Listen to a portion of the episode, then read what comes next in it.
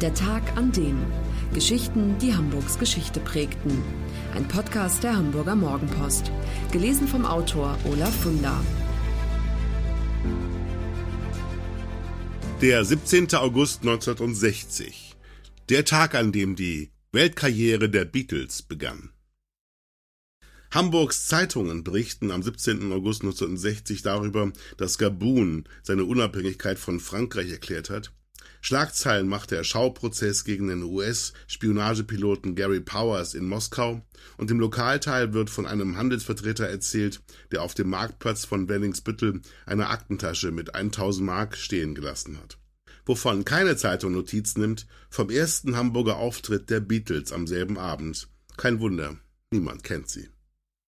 In einem Striplokal in der Großen Freiheit, dem Indra, beginnt vor fast genau 60 Jahren die Karriere der Pilzköpfe, wobei sie die Haare noch nach hinten gekämmt tragen, mit Elvis Haartolle versteht sich. Damals besteht die Band aus fünf Musikern. Neben John Lennon, der die Gruppe 1950 mit dem Namen The Quarrymen gegründet hat, sind Paul McCartney, Pete Best, George Harrison und Stuart Sutcliffe mit von der Partie. Indra-Chef Bruno Koschmieder hat die Jungs aus Liverpool engagiert, um sein Lokal in Schwung zu bringen. Allerdings ist es nicht leicht, das Publikum von der Reeperbahn bis in die hinterste Ecke der großen Freiheit zu locken. Macht Schau, fordert Koschmieder die Beatles deshalb Abend für Abend auf. Und das machen sie. Vor allem John Lennon tut sich als Ulknudel hervor und schlägt dabei ganz schön über die Stränge. Mal imitiert er auf der Bühne einen Spasti, mal zeigt er den Hitlergruß. Geradezu erbärmlich ist die Gruppe untergebracht. Die Beatles übernachten in zwei unbeheizten, fensterlosen Räumen im Gebäude des Bambi-Kinos, Paul-Rosen-Straße 31, direkt neben dem Damenklo. John Lennon ist häufig genervt von den fetten, alten deutschen Weibern, die nebenan pinkelten, heißt es in der Beatles Anthology. Nach 48 Nächten im Indra verlegt Kosch wieder die Band in seinen zweiten Schuppen, den Kaiserkeller. Dort schlagen die Beatles wie eine Bombe ein. Jede Nacht bricht in dem Club die Hölle los.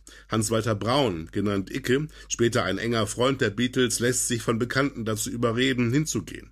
Eigentlich gar nicht meine Musik, so denkt er. Doch als die Jungs aus Liverpool die ersten Akkorde anschlagen, haben sie mich mitten ins Herz getroffen. Ende November 1960 kommt es zwischen Koschmieder und den Beatles zum Streit. Weshalb? Da gibt es verschiedene Versionen. Es heißt, die Band habe sich wegen der Unterbringung beschwert. Andere schreiben, Koschmieder sei verärgert gewesen, weil die Beatles ihren Vertrag nicht erfüllen wollten. Am 30. November 1960 geht jedenfalls der letzte Auftritt der Beatles über die Bühne, und zwar ohne George Harrison, den die Polizei bereits am 21. November abgeschoben hat, weil er mit 17 Jahren zu jung sei, um in Nachtclubs zu arbeiten. Vermutlich hat Koschmieder der Polizei den Tipp gegeben. Als Pete Best und Paul McCartney verwut in ihrem Zimmer ein Kondom anzünden, bezichtigt Koschmieder sie der Brandstiftung, was zur Folge hat, dass beide die Nacht in der Davidwache verbringen, bevor auch sie abgeschoben werden. Von März bis Juli 1961 spielen die Beatles im Top Ten, bevor der Hamburger Clubbesitzer Manfred Weißleder sie im Frühjahr 1962 für seinen neuen Musikschuppen engagiert, den legendären Star Club. Dort treten die besten Musiker jener Zeit auf. Neben den Jungs aus Liverpool auch King Size Taylor and the Dominoes, Little Richard, Jerry Lee Lewis, Ray Charles, Tony Sheridan. Während sie bei Bruno Koschmieder gerade mal 30 Mark pro Nacht erhalten haben, zahlt Weißleder jedem der vier Pilzköpfe pro Woche 500, später 700 Mark. Nicht nur die Bezahlung, auch die Unterbringung ist besser. Statt in einem fensterlosen Raum wohnen sie jetzt in Hotels. Mal im Germania, Detlef Bremer Straße 8, mal im Pazifik, Neuer Pferdemarkt 30. John Lennon schreibt seiner damaligen Frau Cynthia, ich hatte sogar eine Dusche. Bin ich nicht ein sauberer Rocker? Auf der Bühne macht Lennon immer noch Faxen. Einmal erwischt Starclub-Manager Horst Fascher den Musiker mit einem Mädchen auf dem Damenklo und trennt sie etwas unsanft mit einem Eimer Wasser. In nassen Klamotten will John nicht auf die Bühne, deshalb geht er in Unterhose und mit der Klobrille um den Hals. Bei allen drei Gastspielen, die die Beatles bis Mai 1962 im Star Club geben, feiern sie Triumphe. Weißleders Kasse klingelt kräftig, aber auch die Beatles profitieren, denn erst im Star Club finden sie zu ihrem unvergleichlichen Stil. Der kommt nicht nur in Deutschland gut an. Ihre erste Single Love Me Do erreicht im Oktober 1962 Platz 17 in den UK 40 Charts. Drei Monate später landet Please Please Me bereits auf Platz 2. In Liverpool bin ich aufgewachsen, aber in Hamburg bin ich erwachsen geworden, wird John Lennon später sagen. Am 1. Januar 1963 verlassen die Beatles Hamburg und starten ihre Weltkarriere.